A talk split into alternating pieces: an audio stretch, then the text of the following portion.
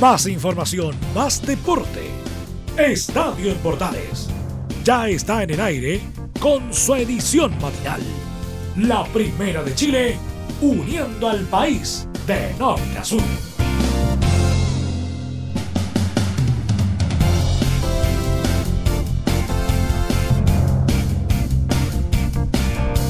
Y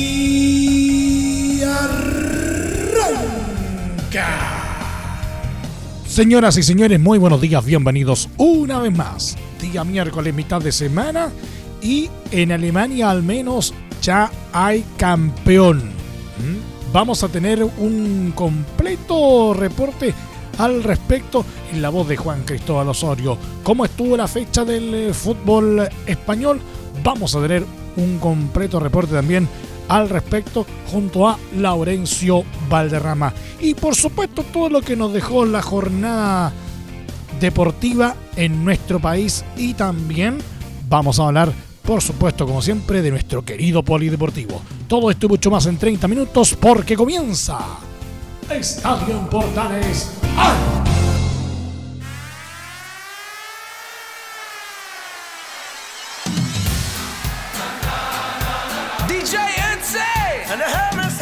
Les saluda Milo Freixas, como siempre, un placer acompañarles en este horario. Bayern Múnich se coronó este martes por octava vez consecutiva campeón de la Bundesliga tras derrotar por la cuenta mínima al Werder Bremen a solo dos fechas término del torneo alemán. El informe en directo desde Alemania junto a Juan Cristóbal Osorio. Juan Cristóbal, buenos días. ¿Cómo están amigos de Radio Portales? Les saluda Juan Cristóbal Osorio aquí desde la ciudad de Múnich, en Alemania. Una ciudad de Múnich que se encuentra de fiesta ya que el FC Bayern München conquistó su trigésimo título de la Bundesliga. Así es porque en el inicio de la jornada número 32, el conjunto bávaro superó como visitante 1 a 0 al Werder Bremen y de paso abrochó su octavo título consecutivo en la Bundesliga alemana. Los pupilos de Hans-Dieter Flick viajaron hasta la ciudad de Bremen y se impusieron con un solitario gol de Robert Lewandowski en el minuto 43 del partido. El encuentro jugado en el Weserstadion de Bremen fue bastante disputado y a pesar de que el Bayern dominó durante largos pasajes del partido, los bávaros tuvieron que sufrir hasta el final para sellar la victoria. Y es que tras la expulsión del canadiense Alfonso Davis, una de las revelaciones de esta temporada de Bundesliga, el Werder Bremen se adueñó del balón y en los minutos finales estuvieron a punto de lograr la igualdad. Tras una buena jugada y centro de Finn Bartels, el japonés Yuya Osako cabeció en el área, pero el portero del Bayern, Manuel Neuer, ahogó el grito de gol del conjunto local con una extraordinaria tapada. El golero alemán reaccionó de manera realmente increíble para salvar su portería sin lugar a dudas una tajada que vale un campeonato. Con esta victoria en Bremen, el Bayern Múnich conquistó el título y de paso se cobró revancha del campeonato que consiguió el Werder Bremen hace 16 años en el Estadio Olímpico de Múnich. En otros resultados que dejó el inicio de la fecha 32 de la Bundesliga, el SC Freiburg ganó de local 2 a 1 contra el Hertha Berlín. El Borussia Mönchengladbach goleó en casa 3 por 0 al Wolfsburgo mientras que el Unión Berlín se impuso 1 a 0 ante el Paderborn en la capital de Alemania. Por su parte, el Bayer Leverkusen de Charles Aranguis recibirá la visita del Colonia. El conjunto de las aspirinas necesita un triunfo para recuperar la cuarta posición en la tabla, ya que tras el triunfo del Borussia Mönchengladbach descendieron al quinto lugar y momentáneamente están fuera de la zona de clasificación a la Champions League. El entrenador holandés Peter Bosch habló antes del trascendental duelo ante el Colonia y se mostró molesto por lo apretado del calendario y criticó a la Federación del Fútbol Alemán DFB por la programación de los partidos. Y en parte tiene razón Bosch, ya que el Leverkusen es el equipo que menos descanso ha tenido durante el desarrollo de las fechas desde que se reinició la Bundesliga hace exactamente un mes. La probable formación del Bayer Leverkusen para el clásico contra el Colonia contempla a Charles Aranguis como titular, lo que demuestra que el chileno es una pieza clave en el andamiaje del equipo. De no mediar eh, inconvenientes, el equipo de las aspirinas formará con Lucas Hradecki en el arco, una línea de tres en el fondo conformada por Jonathan Ta, Sven Benda y Edmond Tapsova. Cuatro jugadores en el mediocampo con Nadima Mirí por la derecha, Charles Mariano Aranguis y Kerem Demirbay como volantes de contención y Daley Singraven por la izquierda, dejando en ofensiva el tridente compuesto por Kai Havertz, Musa Diaby y Kevin Folland. Por su parte, el Colonia jugará con Timo Horn en portería, Eitzibue, Bornau, Sijos y Katabach en defensa, Skiri, Héctor, Kainz, Ut y Jacobs en mediocampo, dejando en ataque al colombiano John Jairo Córdoba. La fecha se completará con los siguientes duelos. El Eintracht Frankfurt recibirá la visita del Schalke 04 que suma 13 partidos sin ganar en la Bundesliga. El Borussia Dortmund enfrentará al Mainz. El Herbe Leipzig jugará de local contra el Fortuna Düsseldorf y el Augsburgo recibirá la visita del Hoffenheim. En la segunda división, el Hannover de Mico Albornoz recibirá la visita del San Pauli, pero el chileno lo más probable es que no vea acción en dicho encuentro. Bueno amigos de Radio Portales, esto es todo por hoy. Por mi parte me despido diciendo tschüss und auf Wiedersehen.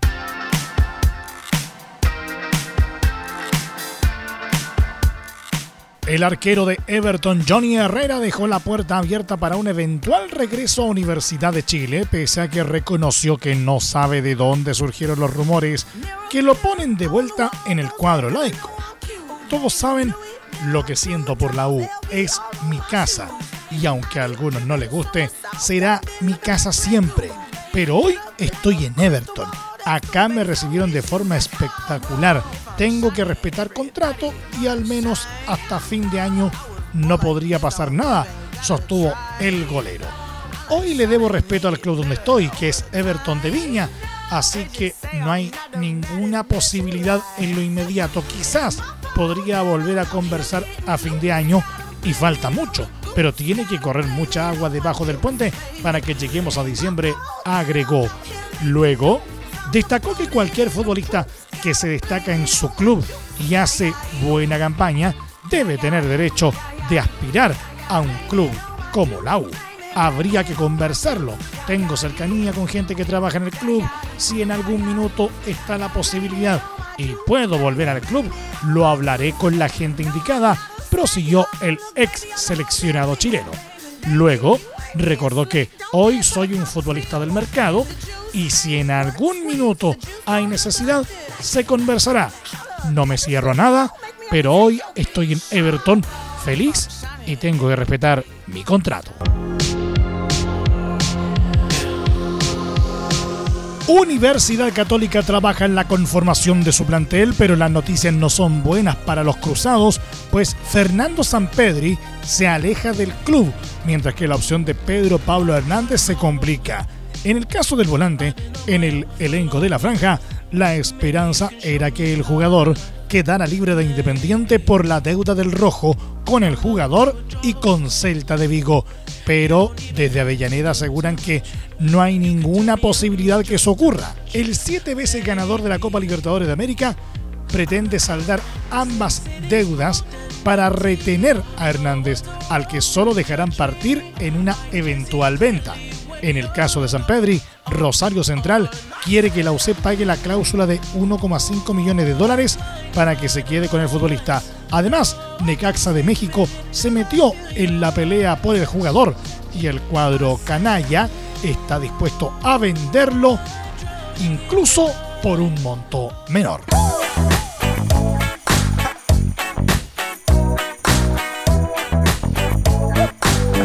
El propietario de San Luis de Quillota, Cristian Levian, salió al paso de la propuesta que hizo Colo Colo a la ANFP, en la cual postuló que los clubes deben tener dueños residentes en Chile y sin representante de jugadores en su propiedad. No se puede tapar el sol con las manos. El mundo está globalizado, guste o no, y hay dueños de equipos árabes en Inglaterra, dueños de otros países en otros lados del mundo y representantes que se mueven por todo el mundo. Esto es inevitable, explicó el dueño del 70% del cuadro canario, que además es agente de futbolistas. A veces queremos forjar un falso nacionalismo, y lo digo como argentino, enmascarando otras situaciones. Uno no puede ir contra la dinámica del mundo o aislarse. Eso lleva al no progreso. Hay gente muy capaz de Chile trabajando en otros lados. No sé a qué apunta ni entiendo el objetivo del proyecto de Colo Colo. Agregó, en ese sentido, descartó que existan conflictos de intereses en los clubes que tienen como dirigentes a representantes. Conozco miles de representantes con jugadores en un montón de clubes. En eso no hay conflicto de interés, porque todos los equipos salen a ganar, manifestó. Algo como esto no lo hacen en Inglaterra, España, Italia. No guste o no, los países libres eso no lo reglamentan ni está penado. Si queremos descubrir la fórmula de la Coca-Cola, no lo veo. Si el proyecto es serio y suma, lo analizo. Pero al cerrarse y buscar la quinta pata al gato, no vamos a ningún lado, continuó. Por último, lanzó críticas a la directiva del cacique no me sorprende. Estamos en tiempos difíciles y anómalos y eso lleva a que mucha gente tenga mucho tiempo libre para pensar cosas o para tratar de ganar adeptos o sumar consensos. Me sorprende que con todas las urgencias que hay en los países de Sudamérica, alguien pueda desarrollar una idea de estas que no sé dónde va ni lo que se busca. Finalizó. Colo Colo presentó una propuesta a algunos clubes que respaldan la candidatura de Pablo Milán para que la ANFP tenga una dirigencia transparente, honesta, eficaz y austera. En ese sentido, pidieron que Chile postule para el Mundial Femenino 2027, el preolímpico para París 2024, el Mundial de Fútbol Playa 2023 y el femenino sub-17 de 2022. Todo fiel a lo publicado en la tercera. También solicitaron que el Consejo de Presidentes sepa exactamente quiénes están tras la propiedad de los clubes, por lo que los propietarios de los clubes debieran tener residencia y domicilio en Chile. Se sugiere que representantes y agentes de jugadores no tengan la propiedad y control de un club.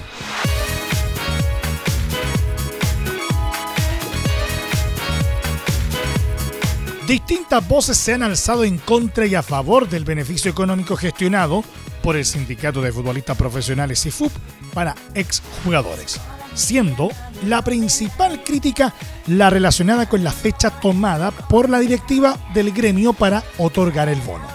Ante ello, el presidente de los futbolistas agremiados, Gamadiel García, tomó la palabra y explicó por qué únicamente se sumaron a los jugadores que se retiraron desde 2017, dejando a quienes antes colgaron los botines sin el beneficio. No fue al azar, o porque hay más plata en el fútbol, o porque somos los supercapos de los sindicatos. Acá se hizo un trabajo, un estudio que habla de lo que pasa con el jugador después del retiro, con la edad promedio, con los sueldos y que va enfocado al tema social. Fue aprobado de la mano con la educación, con ayuda psicológica, porque entramos a un mundo laboral distinto. No es solo el fondo, acá hay varias temáticas que se tienen en cuenta, dijo García. La desinformación ha generado confusión. Es un bono que se proyecta en nuestro plan de gobierno. Ya lo teníamos listo en 2017 y en ese momento lo trabajamos con la NFP, con Turner, con el Servicio de Impuestos Internos, con la Inspección del Trabajo. Es un tema que se proyectó y que se trabajó y hoy tiene sus frutos. Pero no era un cheque en blanco y teníamos que tener un punto de partida, así como también tiene un punto final que es en 15 años más, explicó. El dirigente sindical comentó que los dineros que reciban los ex futbolistas por parte del sindicato se solicitaron a la empresa Turner que tendrá la televisación de acá a 15 años más. Y es importante señalar que el dinero de Turner puede ser usado solo en el proyecto y no podemos usarlo en la gestión del sindicato.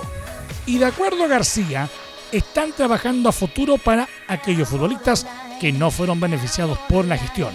son críticas porque no conocen lo que estamos desarrollando para el futbolista que no alcanzó. Y a partir de ahí entendemos que hay una problemática. Entendemos la situación, lo lamentamos, pero la idea es juntarnos con la gente que está reuniendo a los ex futbolistas para buscar fórmula de ayuda, dijo. Es primera vez que tenemos este acercamiento porque la última vez fue antes del estallido social para organizar un torneo que teníamos prácticamente listo, con estadio, equipos, horarios, pero no se pudo llevar a cabo, añadió. Por ello, ahora no tenemos contraparte, pero esperamos reunirnos pronto con representantes de exjugadores para saber cuánto abarca este peditorio, qué necesidades tienen y hacerles ver que el CIFOP también los está apoyando, expresó García, quien expresó que, por ejemplo, están trabajando en una fundación para jugadores que se hayan retirado antes de 2017, así como convenios de salud. ¿Quieres tener lo mejor y sin pagar de más? Las mejores series de televisión, los mejores eventos deportivos, equipo transportable, películas y series 24/7. Transforma tu TV a Smart TV. Llama al 973-718989. Twitter arroba panchops. Te invitamos a disfrutar de la multiplataforma de portales www.radioportales.cl, donde podrás escuchar el tradicional 1180m, la señal 2, además de ver la radio junto a Portales TV. Además, te invitamos a informarte en nuestras redes sociales, Twitter, Facebook e Instagram. Ya lo sabes, www.radioportales.cl, la multiplataforma de la Primera de Chile. ¿Necesitas promocionar tu marca o producto? Anunciar en la Primera de Chile es rápido, fácil, con cobertura nacional y no cuesta tanto. Contáctanos al correo comercial arroba radioportales.cl. Tenemos una propuesta a tu medida, porque en la Portales te queremos escuchar. Es muy importante, es urgente, es vital que entre todos detengamos el coronavirus. Y todos podemos ayudar a través de una sencilla acción. Quédate en casa por tu salud, la de los niños y la de los adultos mayores. Sigamos los protocolos que entrega la autoridad de salud y evitemos contagiarnos o contagiar a nuestros seres queridos o a otras personas. Quédate en casa porque es la mejor manera de ponerle fin a este virus. Nosotros te seguiremos informando y acompañando, pero te invitamos de todo corazón que por favor lo hagas. Es muy fácil. Quédate en casa. Quédate en casa. Quédate en casa. Quédate en casa. Quédate en casa. Quédate en casa. Recuerda, al coronavirus lo derrotamos entre todos. Seamos responsables. Es un mensaje de Radio Portales, la primera de Chile. Radio Portales, la primera de Chile, celebrando 60 años junto a ti. Unidos para unir a Chile.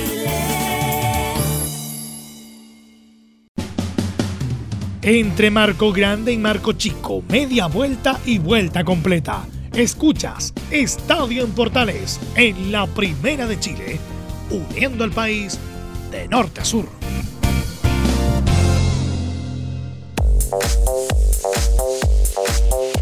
El volante de Universidad de Chile, Walter Montillo, afirmó que el receso del fútbol por el coronavirus le permitió replantearse la opción de continuar en actividad después del 2020, pese a que consideró que fuera el último año de su carrera.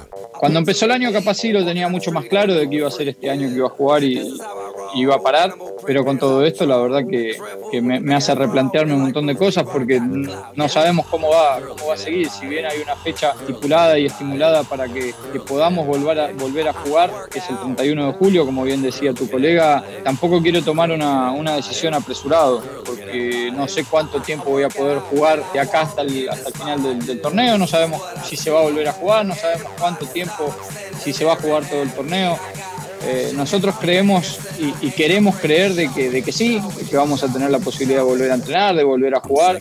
El argentino igualmente fue consultado por la situación que atraviesa el arquero Fernando de Paul, sobre el que se especula su salida. Ojalá que se pueda quedar un tiempo más. No sé si se habla de una venta, no estoy enterado del tema. Lo disfrutamos cada fin de semana porque creemos que es un gran arquero y que le hace bien a la institución. En ese sentido, dijo que la posible vuelta del portero de Everton, Johnny Herrera, es un tema que no nos compete, no lo conozco, no compartí con él, entiendo que es uno de los jugadores que más ganó cosas en la U, pero soy respetuoso del jugador que está. Es un tema que lo tiene que arreglar con la dirigencia y no con nosotros. Por último, aseguró que si siguen las normativas sanitarias en el regreso a las prácticas, el riesgo de contagio es muy bajo.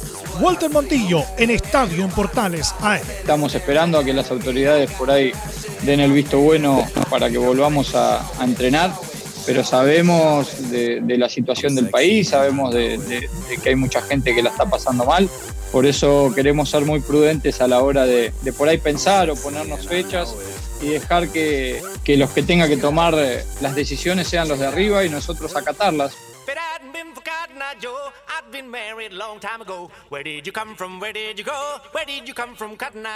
En una carta publicada en sus redes sociales, Coquimbo Unido llamó a sus hinchas a no asistir a las prácticas que el elenco pirata realizará desde este martes bajo estrictas medidas de seguridad. En la misiva, el club coquimbano explica que se hicieron variados esfuerzos para tener la autorización de retomar los entrenamientos y que un error podría acabar con el privilegio. El confinamiento de todos y cada uno de los funcionarios del club, el entrenamiento en cuarentena de nuestros guerreros, el apoyo de sus familias y las nuestras en periodos de incertidumbre, el trabajo sin precedente que se realizaba de forma remota y todas las aristas que dejaron de estar al azar no tendrían mayor fundamento si no seguimos los estrictos protocolos que nos permitirán más temprano que tarde retomar la actividad, explica la misiva. Si por ahora como hinchas no podemos estar presentes físicamente, estaremos haciendo el aguante de otra forma, de la que más te acomode, pero necesitamos que priorices el cuidarnos. Nos encantaría que fuese distinto, pero no hay posibilidad de permitir a alguien más donde no se autoriza, por lo que cada entrenamiento tendrá la rigurosidad correspondiente, añadió. No pueden asistir a las prácticas, pues de ser así serán suspendidas. Permitamos que nuestros piratas vuelvan a estar en las condiciones físicas óptimas para que dejen la vida en cada balón completo.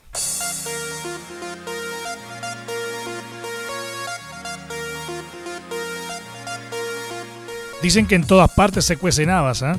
Una grave situación denunció Deporte Linares este martes al informar que el gerente general del equipo, Gabriel Artigues, se gastó los dineros que envió con Mebol a los clubes por medio de la ANFP para mitigar la crisis económica en tiempos de pandemia.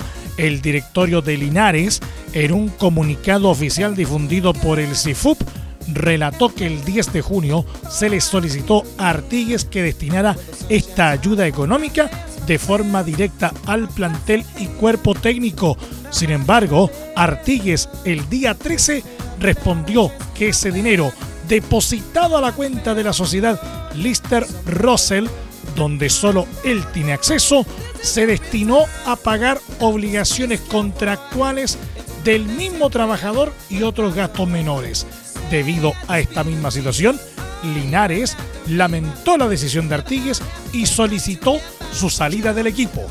No obstante, aún no hay acuerdo, ya que el gerente exigió una indemnización para terminar sus funciones. Pedro Tolosa, jugador del club, se refirió a la situación y afirmó que en el plantel sabíamos que Artigues se iba a gastar la plata. Es un caradura, un sinvergüenza. Nunca nos ayudó.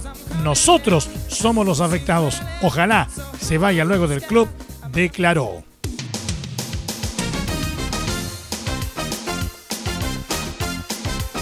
Barcelona volvió a sumar de a tres y sigue como exclusivo líder en la Liga Española, esta vez al vencer por 2 a 0 a Leganés en el Camp Nou, en un partido que contó con el volante chileno Arturo Vidal desde el minuto 62. Lo que nos dejó este partido y un rápido repaso a la fecha que se está jugando en la madre patria en el siguiente informe de Laurencio Valderrama. Laurencio, buenos días. Hola, ¿qué tal Emilio? Gusto de saludarte a ti y a todos quienes escuchan Estadio en Portales Edición Matinal, tanto en Radio Portales Señal 2 como sus medios asociados, y en Radios por Chile, la Deportiva de Chile. En este reporte del miércoles 17 de junio repasaremos lo ocurrido con Arturo Vidal, quien vio acción en un nuevo triunfo del Barcelona, que venció 2 a 0 al Leganés como local y se consolidó como líder de la Liga Española, tras la vigésima novena fecha y en el segundo partido luego del receso de tres meses por la pandemia del COVID-19. Vidal, quien venía de anotar un gol en el 4-0 ante Mallorca y jugar solo el primer tiempo de ese partido, entró al minuto 63 por Sergi Busquets y tuvo un buen cometido. Recuperó balones en medio campo, dio un gran pase para un casi gol de Ricky Puig, que salvó el, portero Cuellar, y recibió nota 7 por parte del diario Sport, diario catalán. El equipo de Quique Setién tuvo más dificultades de lo previsto para imponerse por 2 a 0 ante Leganés en un partido marcado por la emotividad porque pasaron 101 días para que el Barça volviera al Camp Nou. El partido anterior había sido el triunfo por la cuenta mínima ante la Real Sociedad del 7 de marzo. En esta ocasión, el club organizó un emotivo homenaje a las víctimas del COVID-19, que incluyó una hermosa melodía denominada en catalán el Cant de los Chalos, el canto de los pájaros en español, interpretado músicos locales. Recordad que España sigue en el sexto lugar de casos, con 244.328 y en el sexto lugar de fallecidos, con 27.136 decesos hasta el momento. Como siempre, fuerza España. En cuanto al partido, Barcelona tuvo muchas dificultades al inicio e incluso Leganés estuvo más cerca de anotar con ocasiones que desperdició Miguel Ángel Guerrero, pues Lenglet salvó a los 12 y luego el poste salvó el cuadro local a los 14 minutos. Sin embargo, el actual campeón abrió el marcador con un buen gol de la promesa de 17 años, Ansu Fati, quien sacó un potente disparo cruzado para batir al portero Iván Cuellar a los 42 minutos. En el complemento el Barça levantó su juego y liquidó el partido con un lanzamiento penal anotado por Lionel Messi a los 69. El argentino se consolidó como el máximo goleador de la liga con 21 tantos, además de llegar a los 699 goles como jugador profesional. Impresionante. Leganés reclamó que el penal era inexistente y por cierto algo de razón tenían porque Messi cayó en el área sin haber un contacto aparente en la única repetición válida. De todas formas, Leganés ocupó múltiples formas de detener a Messi, como una jugada de Unai Bustinza en la primera parte, donde frenó al argentino con un tackle al mejor estilo del rugby. Lo curioso es que justo después del ingreso de Vidal, el árbitro Juan Martínez anuló un gol de Antoine Griezmann por posición de adelanto, en una decisión confirmada por el VAR a los 64 minutos. Triunfo sin brillar para el Barcelona, que igualmente se consolidó la cima de la Liga Española con 64 puntos y le sacó 5 de ventaja a su principal escolta, el Real Madrid, que tiene 59 unidades y debe recibir el jueves 18 al Valencia. En cambio, Leganés se quedó último con 23 unidades. Lo bueno para Arturo Vidal es que al no recibir amonestación, se mantuvo con cuatro tarjetas amarillas y, por ende, estará disponible para visitar el viernes al Sevilla en el estadio Ramón Sánchez Pizjuán, en un partido donde debería recuperar la titularidad por el sistema de rotaciones que tiene el técnico Quique Setién. Por último, la jornada continuará este miércoles 17 con tres partidos, entre ellos el duelo donde el Eibar de Fayán Orellana recibirá al Athletic Bilbao a las 13.30 hora chilena. Este será un partido fundamental para Eibar, porque entrará a la cancha en el decimosexto lugar con 27 puntos, solo dos arriba de la zona de descenso.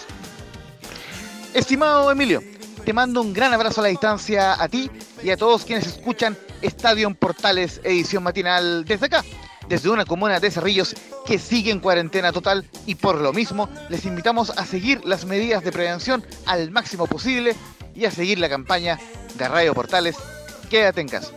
Muy buenos días y que Dios les bendiga.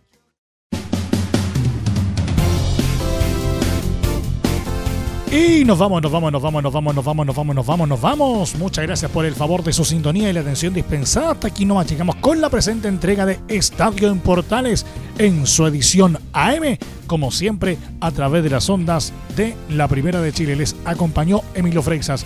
Muchas gracias por habernos premiado con el favor de su sintonía a través de nuestras plataformas digitales, a través de nuestros medios asociados en todo el país y también a través de la Deportiva de Chile, radiosport.cl.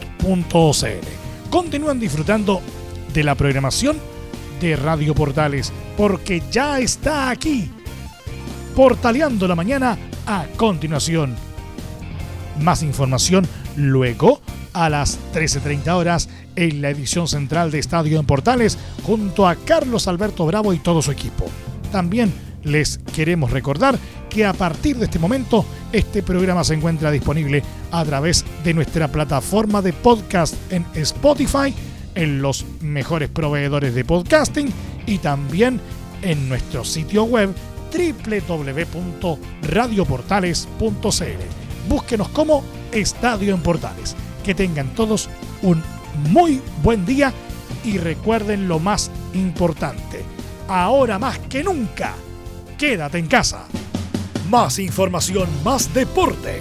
Esto fue Estadio en Bordales, con su edición matinal. La primera de Chile, uniendo al país de norte a sur.